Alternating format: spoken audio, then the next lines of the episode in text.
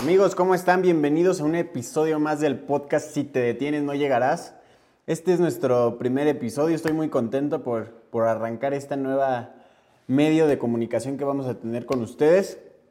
Y quiero, quiero arrancar eh, con, con cómo surgió 3%. Quiero que se den cuenta, para los que no saben, para los que llevan poco tiempo siguiéndonos, cómo es que arranca esta iniciativa, esta nueva empresa que, que creé, eh, que promete ser la única empresa en poder ayudarte a mejorar tu vida y tu negocio. Y quiero platicarles un poquito cómo es que surge. Y déjenme decirles primero qué significa 3%. 3%, eh, o más bien por qué, de dónde sale este nombre. Resulta que hay una estadística que, dice que el 97% de la población mundial llega a los 65 años de edad quebrado. Es decir, que tienen que seguir trabajando para poder subsistir. Si no, pues básicamente no tendrían cómo vivir. Solamente el 3%, que es de ahí donde surge 3% el nombre, llega a los 65 años de edad con libertad financiera. Es decir, no tienen que volver a poner un piso, un paso, perdón, en la zona laboral para poder seguir cubriendo sus gastos. Solamente el 3%.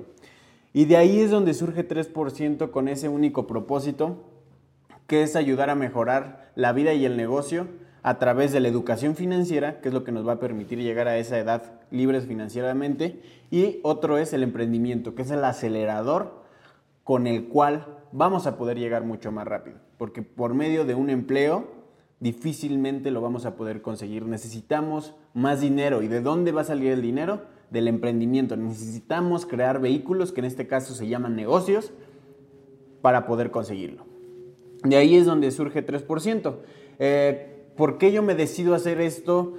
Porque me di cuenta que, que existe muy poquito contenido de emprendimiento y educación financiera para la gente de habla hispana la mayor parte del contenido bueno está en libros en inglés, que muchas veces a muchos de nosotros se nos, se nos dificulta, y a mí me gusta leer en inglés, pero no con la fluidez que lo hago en español, ¿no? Entonces, ese fue el primer, la primera parte que por la que decidí, necesitamos contenido de calidad en español.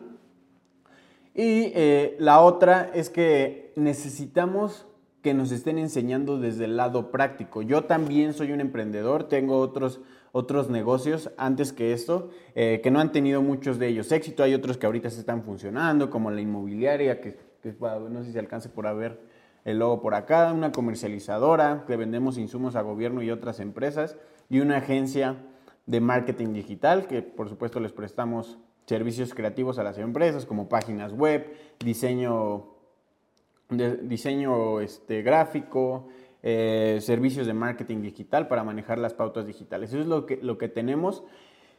Y, y yo creo que las personas que deberían de enseñar o que tienen derecho a enseñar son las personas que sí han construido algo con el cual pueden enseñar ese camino, cómo recorrerlo. Lo que pasaba era que yo estudié finanzas y bancas en una escuela de negocios y algo peculiar es que los maestros que enseñan las carreras o las materias de emprendimiento no tienen negocios detrás respaldando, por más chiquitos que sean, no tienen. Entonces la mayoría de ellos dicen que son consultores, que tienen consultorías de quién sabe qué, y de acá, de acá, y de acá, y de acá, pero realmente nunca se ve un negocio sólido el cual estén respaldando toda esa información y todo ese conocimiento que nos vienen a enseñar. Es por eso que también tantas empresas fracasan, porque ese conocimiento que nos, que nos enseñan pues no, no está comprobado por ellos, ¿no? No simplemente está corroborado en libros y en, y en textos que ya están desactualizados y no funcionan.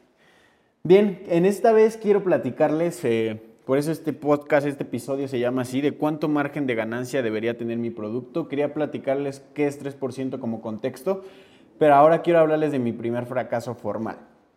Eh, para no entrar mucho en detalles en esta ocasión, voy, vamos a decir que mi primer fracaso formal, donde sí fue un negocio como tal, antes anteriormente vendía y compraba cosas, pero ahora eh, abrí una distribuidora de dulces por mayoreo. Un local donde venden este tipo de dulces como Ricolín o Kinder por paquete. Para todas estas personas iba dirigido a todas esas señoras que venden afuera de las escuelas, que tienen negocios afuera de sus, de sus, de sus casas. Por lo regular esto se ve más en los pueblos de aquí de México. Entonces hacia esas personas ese era nuestro eh, mercado objetivo. Ahora, eh, ¿cómo, inició esta parte de, esta dulcería? Ah, pues decidimos que, podría ser un buen negocio, nosotros según, con, con mi socio en ese entonces, y pues decidimos conseguir dinero, porque en ese momento yo tenía 17, 18 años, 17 años, 18 años, y pues no tenía unos ingresos sólidos como tal, ¿no? Lo que me daban, lo que tenía dinero, lo que me iban dando mis padres, eh, semana a semana, etcétera. Entonces, pues buscamos formas de cómo obtener dinero y lo obtuvimos de dos, de dos fuentes. Una del banco y otra de préstamos de familiares. Nosotros arrancamos el negocio y mm, pues estuvimos batallando entre dos años, dos años y medio más o menos, pero nunca se dieron los resultados como nosotros eh, lo habíamos querido. Decidimos traspasar ese, ese negocio e iniciar uno nuevo, que en este caso nos encaminamos a los bienes raíces, pero eso es otra historia. Y ahora lo que quiero rescatar de esta pequeña historia de mi primer emprendimiento y de mi primer fracaso es exactamente una lección. Y me refiero a los márgenes de utilidad. ¿Qué margen de utilidad debería tener un producto o un servicio que yo quiero comercializar. Muchas preguntas que me, hacen por redes sociales es esa, ¿cuánto debería yo de ganarle a mi producto o servicio? Y es, y es totalmente válido. Ahora con ese fracaso y con, con varios textos, con varias personas con las que he hablado y que son extremadamente expertos en este tema de los, de los productos y servicios, dicen que no te metas a negocios que tengan un margen de utilidad menor al 40%. Ahorita les voy a decir por qué. O sea, tu, tu, tu primer negocio, tus negocios deberían de estar enfocados en que tu margen de bruto de utilidad debería estar entre un 40 y un 60% como mínimo. Si puedes más, mucho más, ¿no? Pero es importante prestarle atención a este margen porque es lo que te va a permitir crecer. Voy a regresarme a la parte de, de la dulcería. ¿Por qué no funcionó y por qué yo aprendí esa lección de no volverme a meter a negocios de, este, margen de utilidad tan pequeños? Este tipo de negocios era venta por volumen y nuestro margen oscilaba entre un 10 y un 15%. Y dijimos, ah, pues es bueno, si se vende tan cantidad al mes, pues ese margen nos va a permitir pagar renta, nos va a permitir pagar sueldos y para nosotros un poco, ¿no? Pero falso Ahí fue el primer error, es que nos metimos un negocio que tenía muy poco margen de utilidad. Ese margen de utilidad es lo que te va a permitir crecer el negocio. En ese margen te va a permitir hacer tus gastos fijos, hacer tus, todos los gastos que conlleva un negocio y el restante no es para gastártelo tampoco, sino más bien para reinvertirlo al negocio y eso es lo que va a hacer crecer el negocio. Si no, ¿cómo lo haces crecer? ¿Cómo abres más sucursales? ¿Cómo contratas a más gente? ¿Cómo, ¿Cómo, compras más mobiliario si ese margen es tan pequeño que no te lo va a permitir? Necesitamos negocios entre un 40 y un 60% mínimo de inicio para poder crear negocios que sean escalables. Porque sí, hay muchos negocios que a lo mejor están en un 20, un 15%, pero son negocios planos que ahí están sobreviviendo, que te permiten pagar eh, la nómina, que te permiten pagar tus rentas, etcétera, y apenas darte un sueldo. Pero ahí se quedan, son negocios que no tienen un crecimiento constante. Un negocio de un mínimo de 40 o un 60% te lo va a permitir. Así que eh, con esta recomendación, con esta lección, yo quiero dejar, si no has abierto un negocio aún, si, no, si apenas estás pensando en abrirlo, cuida mucho esa parte del margen, no te metas en negocios nada más porque se ven atractivos. Cuida mucho la parte de esos números y el primer número que te debes de fijar es el margen de utilidad bruta que debe de tener.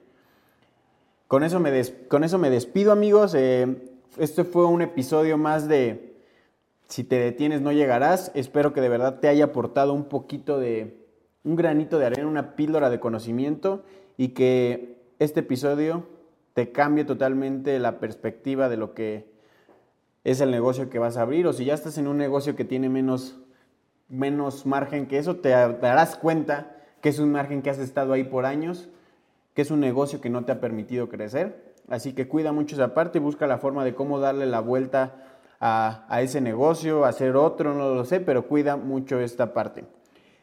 Eh, espero que de verdad, y lo digo de verdad, te, te ayude a mejorar tu vida, como es nuestro propósito, ayudar a mejorar la vida y el negocio de cualquier persona a través del emprendimiento y la educación financiera. Y nos vemos pronto.